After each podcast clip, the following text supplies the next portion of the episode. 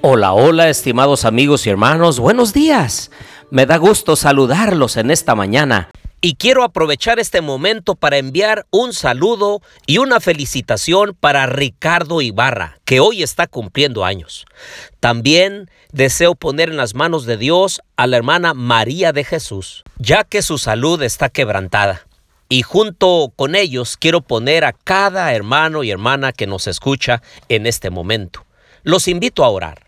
Querido Dios y bondadoso Padre, alabado sea tu nombre, Señor. Deseamos, Señor, comenzar este día buscando tu rostro con todo el corazón, agradecerte por las bendiciones y colocar en tus manos nuestras solicitudes. Quédate en el estudio de esta hora con nosotros, Señor, lo pedimos en Jesús. Amén. Bien, les doy la bienvenida a nuestro estudio y reflexión de Ageo capítulo 1. Les habla su amigo y hermano Marcelo Ordóñez desde el puerto de Veracruz, México. Abran por favor su Biblia en Ageo capítulo 1. Saben ustedes que el breve libro de Ageo, solo superado por Abdías, es el más corto entre los libros del Antiguo Testamento. Contiene los mensajes del profeta del mismo nombre, que significa festivo. Ahora bien, si los mensajes del profeta Sofonías fueron antes del exilio, ahora el profeta Ageo pronuncia sus mensajes posteriores al exilio, es decir, cuando la comunidad judía regresó del exilio en Babilonia exhortando a los líderes religiosos y políticos a despertar al pueblo de su letargo espiritual e inspirarlo a reconstruir el templo del Señor. Y podemos decir que de entre todos los documentos bíblicos, quizá el libro de Ageo es el que está fechado con mayor exactitud, pues sus cuatro mensajes proféticos vienen acompañados de la fecha exacta en que se produjeron. Ageo 1.1 dice, en el año segundo del rey Darío, en el mes sexto, en el primer día del mes, fue dirigida esta palabra de Jehová por medio del profeta Ageo a Zorobabel, hijo de Salatiel, gobernador de Judá, y a Josué, hijo de Josadac, el sumo sacerdote. El mensaje comenzó a manera de pregunta en el versículo 4. ¿Es acaso para vosotros tiempo de habitar en vuestras casas atesoradas, mientras esta casa está en ruinas? Pues así ha dicho Jehová de los ejércitos, meditad bien sobre vuestros caminos.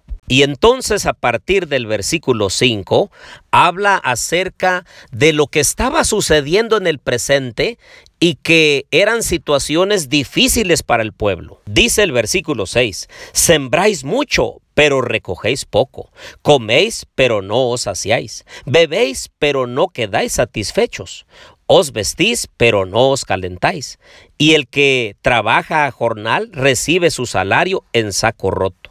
Así ha dicho Jehová de los ejércitos, meditad sobre vuestros caminos. El versículo 9 continúa, buscáis mucho, pero halláis poco. Lo que guardáis en casa, yo lo disiparé con un soplo. ¿Por qué? dice Jehová de los ejércitos, por cuanto mi casa está desierta, mientras que cada uno de vosotros corre a su propia casa.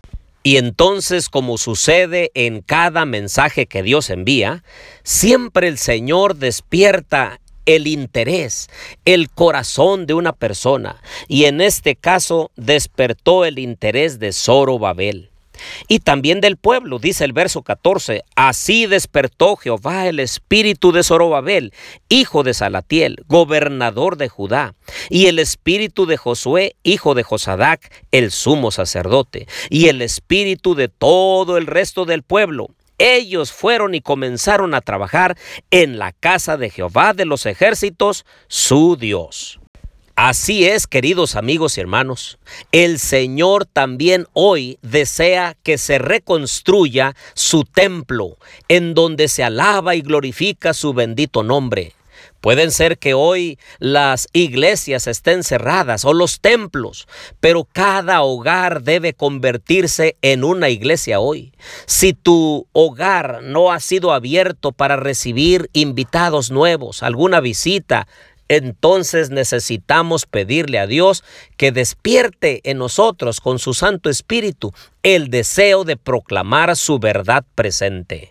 ¿Y acaso en nuestro hogar no se está abriendo la palabra del Señor y nuestros hijos no están siendo edificados en ella?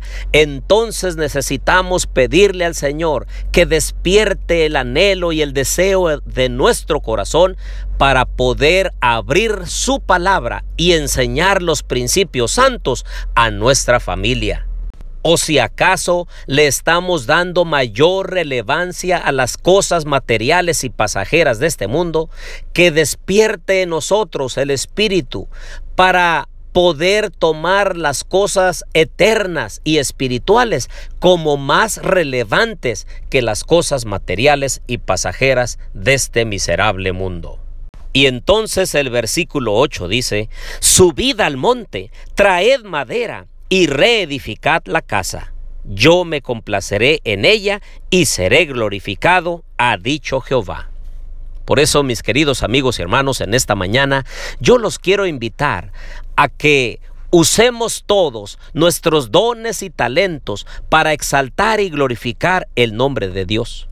A la iglesia a la cual tú perteneces, contribuye con lo que Dios te ha dado para engrandecer su nombre y también en cada hogar que levantemos nuevamente los altares caídos, que podamos presentar a nuestros hijos el mensaje de salvación en nuestro culto matutino y en el culto vespertino abramos la palabra de Dios, repitámoselas todos los días y a cualquier hora, al salir y al entrar, al acostarse nuestros hijos o cuando se levanten, de manera que a través de la repetición nuestros hijos aprendan del verdadero Dios, aprendan a amarlo, aprendan a ponerlo en primer lugar y el Señor entonces los comisione para que cumplan el propósito por el cual Él los ha traído a este mundo. Así que hemos sido llamados en este primer capítulo de Ageo a reconstruir la adoración al verdadero Dios. ¿En dónde? En nuestra iglesia. ¿En dónde más? En nuestra familia y por supuesto en nuestra propia vida. Oremos.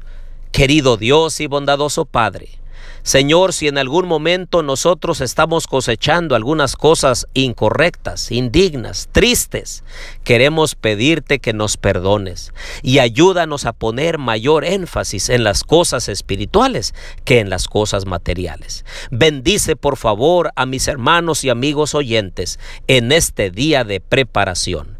Que tu nombre sea glorificado en nuestra familia y en nuestra vida. Lo pedimos todo en el nombre de Jesús. Amén.